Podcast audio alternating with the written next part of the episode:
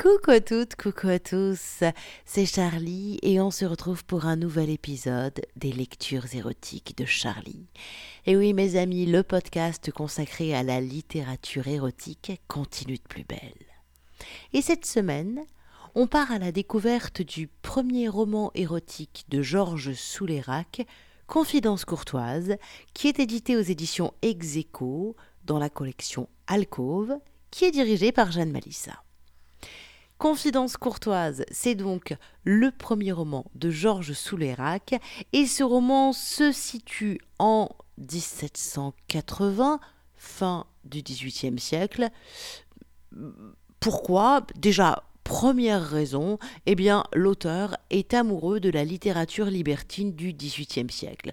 Donc, c'est tout naturellement qu'il y a situé l'action de son premier roman. Et puis, euh, on retrouve, je trouve, euh, les, marqueurs de cette littérature, puisque il va y avoir euh, de l'humour, déjà, je trouve, euh, quelque chose de très érotique, très transgressif aussi.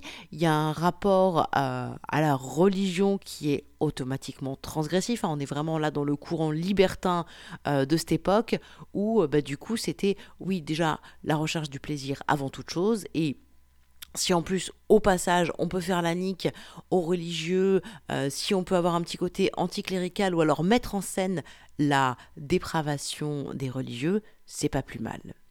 Euh, il a construit son roman Georges Soulérac comme euh, sur une correspondance en fait. C'est un roman épistolaire. Ça fait un petit peu penser aux liaisons dangereuses de Chauderlot de Laclos. Là, c'est un échange de lettres entre la marquise du Plessis et le vicomte de Soulac. Henriette de Brissac, marquise du Plessis, est une aristocrate bordelaise qui est veuve, libre penseuse et qui mène euh, ses affaires de main de maître, mais aussi sa vie sentimentale. Elle aime les amours saphiques, elle apprécie tout autant euh, les beaux membres turgescents sur lesquels elle peut s'empaler, et elle adore partager toutes ses aventures avec son fidèle ami, le vicomte de Soulac. Le vicomte de Soulac, lui, n'est pas en reste, hein, puisqu'il adore euh, déniaiser et dévergonder de jeunes femmes innocentes, euh, être l'instrument d'adultère, etc., etc. Ces deux-là se racontent dans les détails toutes leurs frasques, toutes leurs aventures, et se donnent même envie d'aller encore plus loin dans la recherche du plaisir et dans euh, l'art de cultiver une certaine dépravation raffinée. Alors j'ai choisi pour vous un extrait. Moi j'aime bien aussi hein, le, petit pied de nez au côté euh, très religieux et très moral. Euh, qui, cache en fait euh, souvent euh, une envie de faire beaucoup plus. Et du coup, j'ai choisi un extrait qui met en scène justement des religieux parce que ça m'amuse. Alors là, on n'est pas sur le côté euh, très violent et très gore qu'il peut y avoir chez Sade, par exemple, qui, qui, date du XVIIIe siècle. Là, on est plutôt sur du prêtre bien cochon, mais il n'y a pas comme chez ça du viol, de la violence, de la scatophilie. Moi, c'est des trucs dont je suis pas forcément fan. Sade, c'est pas mon auteur préféré, hein, je vous l'ai déjà dit. Euh, là, je trouve ça beaucoup plus joyeux, beaucoup plus ludique, euh, et, j'ai trouvé ce passage assez jouissif. C'est donc la lettre 5. Euh, c'est une lettre du vicomte adressée à la marquise du Plessis. Voici donc un extrait du premier roman érotique de Georges Soulérac qui s'appelle Confidence courtoise et qui est édité aux éditions Execo dans la collection Alcove.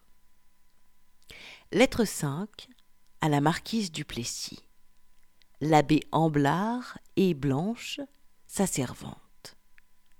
Ma belle et très chère amie, il y a quelque temps de cela, notre cher abbé Amblard m'avait instruit que madame Louise, sa servante, s'était blessée vilainement au cours d'une chute dans un escalier, lui avait envoyé pour la remplacer sa jeune nièce. Sa sœur lui en avait confié la garde afin de lui assurer une bonne éducation à la ville, persuadée que dans leur petit village perdu au fin fond du Rouergue, elle ne pourrait fréquenter que de pauvres airs, pour la plupart peu ou pas instruits, si ce n'est pour les choses de la nature, auxquelles la jeune fille blanche semblait éprouver certaines attirances.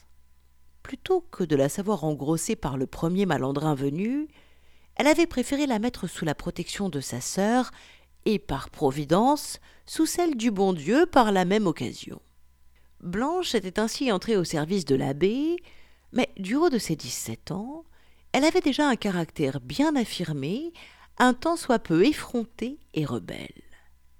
Dès son arrivée, elle avait décidé de régenter à sa manière la maisonnée de notre bon prélat qui, au demeurant, semblait apprécier les charmes et les bons services de la jeune fille. Cependant, un jour, il m'écrivit son trouble, m'instruisant alors qu'il se trouvait dans une position délicate. Les pulsions de Blanche devenaient de plus en plus pressantes, précises même, car elle voulait pratiquer la chose, en demandant à son parrain de bien vouloir lui montrer la sienne, afin de lui en enseigner le bon usage. Il recourait donc à mon aide.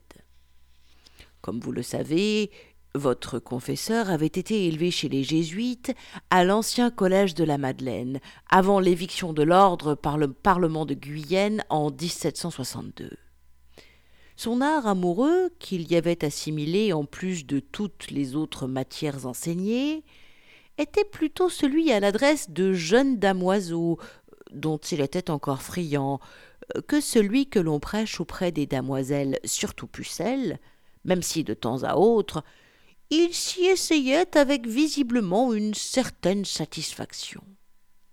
De ses pratiques apprises chez les jésuites, il avait gardé en particulier le goût pour la flagellation, pour lequel il avait instruit Blanche sur les vertus de cette mortification, nécessaire au bien-être du corps et à celui de l'âme. Aussi, tous les jours après les vêpres, il l'emmenait dans sa chambre. Se mettant à genoux en relevant sa robe de bure, il exposait son fessier flasque aux yeux de Blanche qui, méthodiquement, comme il le lui avait appris, prenait une poignée de verge de bouleau et le fouettait, cependant qu'il serrait son bréviaire entre ses mains en psalmodiant des versets. Elle le fustigeait ainsi habilement, jusqu'au moment où ses fesses marbrées par les coups précis assénée par la jeune novice, devenait rouge écarlate. Elle lui emportait aussi sur ses burettes, ce dont elle s'en amusait particulièrement, car elle avait remarqué que son cierge grossissait d'autant plus qu'elle le fustigeait à cet endroit sensible. Enfin, lorsqu'il implorait grâce, elle le laissait alors finir seul ses prières et ses libations.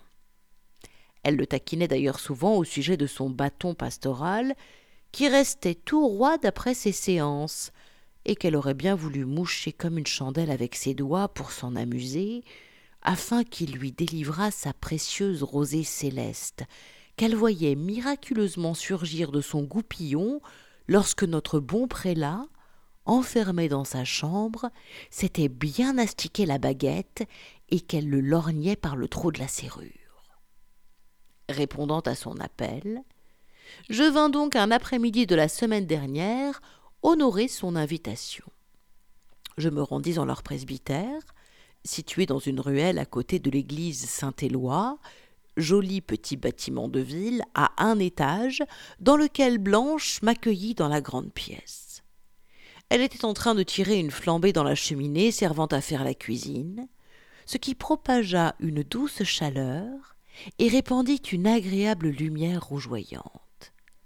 J'attendis ainsi quelques minutes avant d'apercevoir notre bon abbé traversant le jardin de curé, s'en retournant de la sacristie où il venait d'officier avec un jeune bedeau qui, visiblement, avait répondu avec satisfaction à tous les sacrements attendus, et il n'en était que d'humeur plus joyeuse.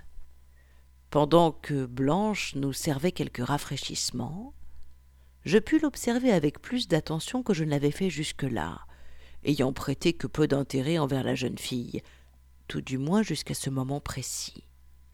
Elle avait la beauté du diable. C'était un bien joli brin de fille, à la chevelure rousse flamboyante, avec de petites taches de rousseur qui lui maculaient la peau, lui donnant un air tout juvénile et un beau minois. Elle était souriante, avenante, et ses formes attrayantes se laissaient deviner sous ses atours défraîchis et son tablier usé par les labeurs passés. Ses jambes étaient bien faites, et elle affichait un fessier joliment provocateur, qui ressortait sous sa robe lorsqu'elle se penchait, ainsi que de jolis petits nénés bien ronds et bien fermes, dont les tétons tout raides pointaient sous le tissu de sa blouse, qu'elle laissait en toute innocence entr'ouverte sur sa gorge naissante. J'entamai la conversation en lui demandant si elle était bien traitée par l'abbé et si son sort la satisfaisait. Elle me répondit dans un grand sourire dévoilant de belles dents d'une blancheur immaculée qu'elle était très heureuse de s'occuper de la maison, mais aussi de l'âme de notre curé pour laquelle elle priait tous les jours. Elle m'expliqua aussi sa frustration quand elle fouettait les fesses de votre confesseur, lui faisant pointer son cierge au firmament, et qu'il refusait obstinément qu'elle en prenne soin, car plus les séances de flagellation se répétaient, plus elle sentait dans son ventre monter un désir qu'elle ne pouvait définir, mais pour lequel elle avait compris le soir venant quand elle se couchait comment l'apaiser un peu en se brandouillant le bouton. D'un air ingénu, elle me demanda alors si moi aussi j'aimais, pour le salut de mon âme, que l'on me fouettât les fesses, et si cela, comme l'abbé, me faisait durcir mon cierge. Je dois vous avouer que son propos me prit quelque peu au dépourvu. Aussi je lui répondis que, contrairement à l'abbé, je n'avais nul besoin de sollicitations spirituelles, que les miennes étaient plus charnelles, plus spontanées, surtout quand Dame Nature me faisait la grâce de m'offrir une charmante suggestion.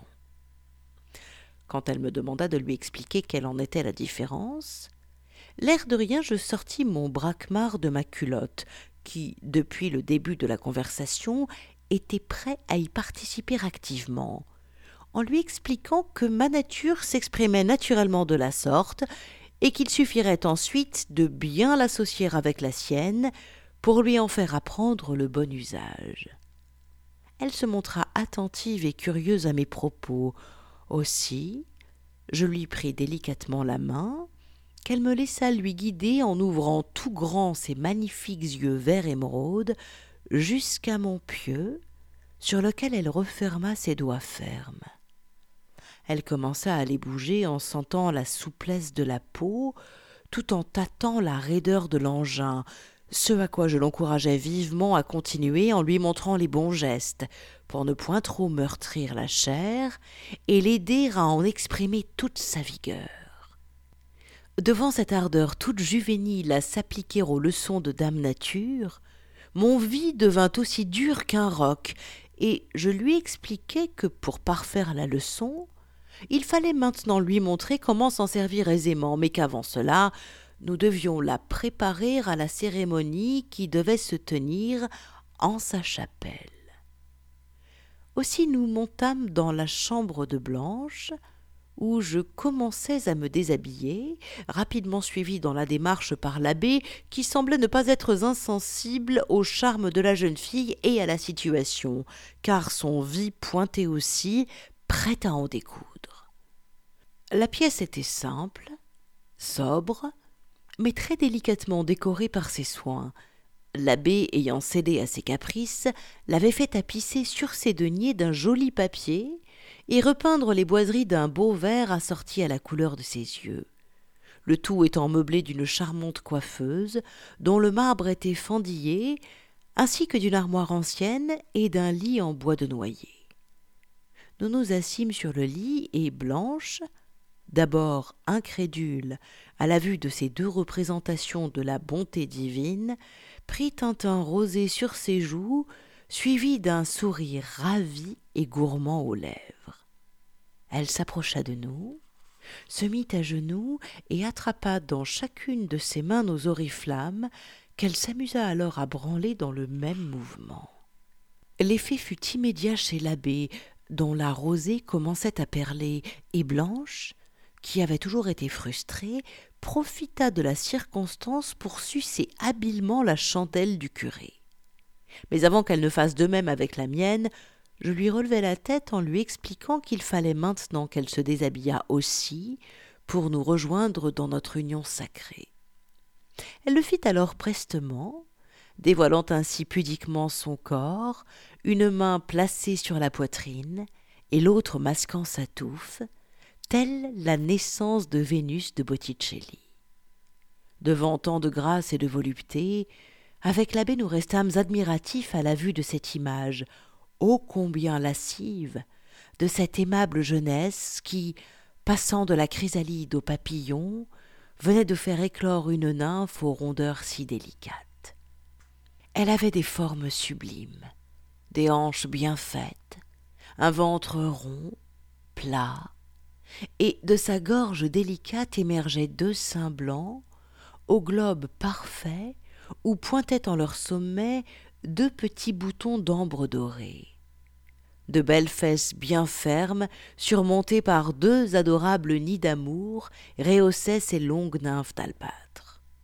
Entre ces deux colonnes, sa fourrure toute frisée, encore peu épaisse, était d'une belle couleur rousse. Pour parfaire le tout, sa peau, d'une blancheur diaphane, était recouverte de taches de rousseur qui lui donnaient un air tout virginal. Nous nous levâmes d'un seul homme. Je lui relevai délicatement sa jolie tête entre mes mains, et je commençais à l'embrasser sur le visage, sur la bouche, puis sur son avant-cœur, où mes mains descendirent alors pour se saisir de ces petites éminences qui les remplirent complètement. Se plaçant derrière elle, l'abbé effleura ses hanches du bout de ses doigts et s'approcha jusqu'à lui appliquer sa queue brûlante de désir contre son sillon. Je la sentis alors se cambrer, avançant son corps vers mon braquemar, qu'à mon tour je plaquai sur son ventre, et dans un gémissement d'extase, elle accepta notre étreinte. M'écartant un peu d'elle tout en continuant de l'embrasser, mes doigts glissèrent vers son repère d'amour que je fourraillais et que je trouvais tout empli d'un flot de douce cyprine, dont je profitais pour lui sonner son bouton d'amour, qui était déjà bien gorgé de plaisir. La coquine ayant bien retenu le début de la leçon, m'empoigna le dard d'une main, cependant que de l'autre elle attrapa celui de l'abbé, qui, profitant de la ferveur collective, glissa un pouce vers son tendre fignon qu'il déflora doucement. Elle l'accueillit en son petit chemin dans un spasme, en serrant vigoureusement nos cierges, profitant de tous ces nouveaux plaisirs qu'elle découvrait avec bonheur. Sa jouissance fut profonde et puissante, comme une onde violente parcourant son corps, qui se mit à trembler de tout son long, cependant qu'elle s'accrochait à nos pieux de toute la force de ses doigts. Si je pus résister à la manœuvre, notre pauvre abbé rendit les armes, déchargeant une rasade de sa liqueur monacale sur les fesses de Blanche, et se retira, satisfait de la scène, la laissant gémir d'aise sous la chaleur du nectar qui lui coulait entre ses éminences tendues par le plaisir, pareilles à deux boules d'ivoire. Je pris alors délicatement Blanche par les épaules, pour l'allonger sur le lit, tout en lui expliquant que j'allais lui enfourner mon vie dans son hôte du divin séjour, ce qui serait d'abord un petit mal, avant de lui offrir un plaisir dont elle appréciera ensuite les bienfaits et dont, j'engageais, elle ne pourrait plus se passer. Elle acquiesça timidement, mais sans beaucoup plus d'appréhension, et c'est ainsi que lui écartant ses colonnes d'albâtre et ses tendres nymphes, je m'insinuai en elle jusqu'à sentir sa barricade, que je voulus forcer d'un coup, mais qui résista à l'assaut, la faisant grimacer et lui couler de petites larmes sur ses joues d'ange. Alors que je me retirai, elle m'implora. Monsieur, restez, je vous en prie.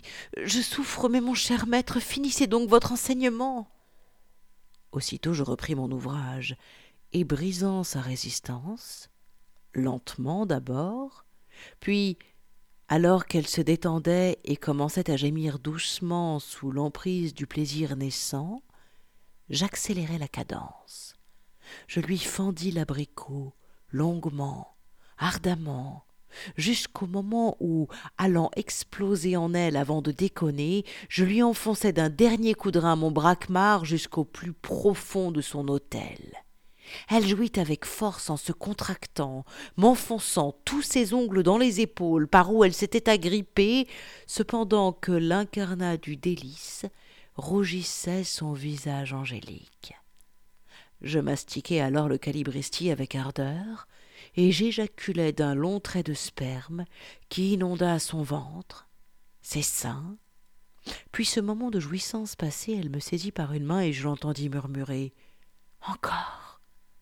Mais n'ayant plus de cartouche pour la satisfaire, je me retournai dubitatif vers l'abbé qui avait suivi toute l'initiation et qui, tel le phénix renaissant de ses cendres, affichait déjà une belle vigueur retrouvée, ce qui n'échappa pas à Blanche. Elle s'en saisit aussitôt pour lui amorcer le siphon, puis le guider jusqu'à l'entrée de sa grotte où, dans la place encore humide, il la besogna avec ardeur, lui faisant chanter une litanie de soupirs jusqu'à l'en faire se pâmer devant tant de bonheur. Et c'est ainsi qu'elle découvrit le plaisir de donner une chandelle à Dieu et une autre au diable alors qu'emplie de douce volupté, elle s'était endormie d'un sommeil tout enfantin. Avec l'abbé, nous la laissâmes à ses doux rêves, puis, après quelques minutes, pendant lesquelles nous dissertâmes sur la fougue et l'innocence de la jeunesse, tout en buvant un verre de cordial, je repartis vers mes obligations, et notre prélat reprit les siennes, ayant une bonne dame qui l'attendait sagement au confessionnal. Je gage, ma très chère amie, que lorsque je vous aurai présenté Blanche, vous aussi succomberez à son charme. Vicomte de Soulac, à jamais votre ardent caprice. Bordeaux, mon logis, le 4 avril 1780. Voilà, c'est donc l'extrait que je vous ai choisi pour cette première lecture consacrée au premier roman de Georges Souleyrac, Confidence courtoise. Donc, comme je vous disais, hein, c'est, euh, ça se passe au XVIIIe siècle et c'est clairement un hommage de l'auteur à la littérature libertine du XVIIIe on retrouve vraiment à la fois l'esprit, le style. D'ailleurs, il s'est amusé à la fin du livre de mettre tout un glossaire. C'est assez réjouissant. Tout un glossaire sur toutes les expressions qui sont utilisées euh, pour parler euh, de la sexualité, du sexe, comment euh, les mille et une manières d'appeler un sexe féminin, masculin, des cuisses, des seins, un clitoris, euh, qu'est-ce que ça veut dire, par exemple, chevaucher à la Florentine, etc. etc. Donc c'est assez réjouissant, on sent vraiment que l'auteur est passionné de l'époque et il s'est vraiment approprié, je trouve, le style et le vocabulaire c'est jamais, euh, c'est jamais pesant, c'est, c'est, c'est fluide à lire. Alors qu'on pourrait dire, oh là là, j'ai peur que ce soit un petit peu euh, euh, daté ou précieux comme écriture. Pas du tout. C'est super fluide. Même si on n'a pas au départ une méga connaissance de que veut dire cette expression, ça se comprend quand même assez vite. Et, et, et les propositions érotiques sont quand même bien présentes, hein, puisque bah là, vous le voyez c'est quand même pas dégueulasse, hein, cette petite euh, jeunette de 17 ans euh, qui découvre la sexualité avec le vicomte et avec l'abbé. Et euh, on est au début du roman, donc croyez-moi, vous allez en découvrir des vertes et des pas mûres, parce que nos protagonistes, que ce soit le vicomte de Soulac ou la marquise Duplessis, adorent, adorent le sexe, les plaisirs raffinés et pervers à souhait. Quand je dis pervers, hein, n'y voyez pas un jugement moral, absolument pas. C'est juste que euh, c'est prendre plaisir à aller s'amuser avec ce qui transgresse la norme. La norme, quand même, reconnaissons-le, souvent c'est chiant, c'est moralisateur et c'est limitant. Donc, euh, moi je dis, vive la perversion c'est un autre sujet, hein, mais il faut savoir que était euh, noté comme perversion euh, tout un tas de choses qui ne correspondaient pas à juste une sexualité très normative et reproductive. À une époque, euh, une fellation, c'était de la perversion. un kinilingus, c'était de la perversion. La sodomie, oulala, grosse perversion. Donc moi je dis, vive la perversion, hein, parce que, ouais, si le plaisir est une perversion, mais assumons tous nos perversions, que diable. Je lisais il y a pas longtemps une petite phrase très intéressante où pour Freud, en fait, la perversion euh, le penchant positif euh, de la névrose, puisque la perversion est dite, est affirmée, voire expérimentée, euh, mais au moins elle est nommée, alors que la névrose est tue et, se tape, et se cache et se tapit dans l'inconscient et elle n'est pas nommée. Donc, ben, du coup, pour ne pas être névrosé, soyons pervers, mes amis, et assumons nos perversions. Ça, c'est la classe. Tant qu'il y a du consentement de part et d'autre, tout va bien. Voilà. Bon, allez, trêve de bêtises. Revenons à notre. Mais c'est vraiment pas des bêtises, cela dit. Revenons à notre roman, enfin celui de Georges Souleyrac, Confidence courtoise, paru donc aux éditions Execo dans la collection Alcove. Si vous voulez vous offrir ce euh, très chouette roman épistolaire qui est vraiment un hommage à la littérature libertine du 18e, je vous mets tous les liens sur l'article qui présente la lecture du jour. En plus de ce que j'ai compris, euh, ce roman c'est le tome 1 mais euh, j'ai bien lu attentivement la préface, hein, et il y a l'idée qu'il y en ait d'autres, qu'il y en ait, alors je sais plus combien il en est censé y en avoir, 5 je crois, je sais pas. Je l'ai lu quelque part, mais je ne l'ai pas retenu, car je suis un poisson rouge, hein, je vais totalement euh, l'assumer. Mais voilà, épopée en 5 tomes, je ne suis pas complètement poisson rouge. Mais si vous voulez vous offrir ce livre, je vous mets tous les liens, évidemment. Euh, je vous mettrai aussi le lien vers euh, le Facebook euh, de l'auteur, Georges Souleyrac. Ce que je trouve très chouette, c'est que partage son amour de la littérature libertine du 18e sur son Facebook en offrant régulièrement des extraits d'ouvrages du 18e de la littérature libertine qu'il aime. Donc Bref, je vous invite à aller consulter son Facebook, c'est plutôt chouette.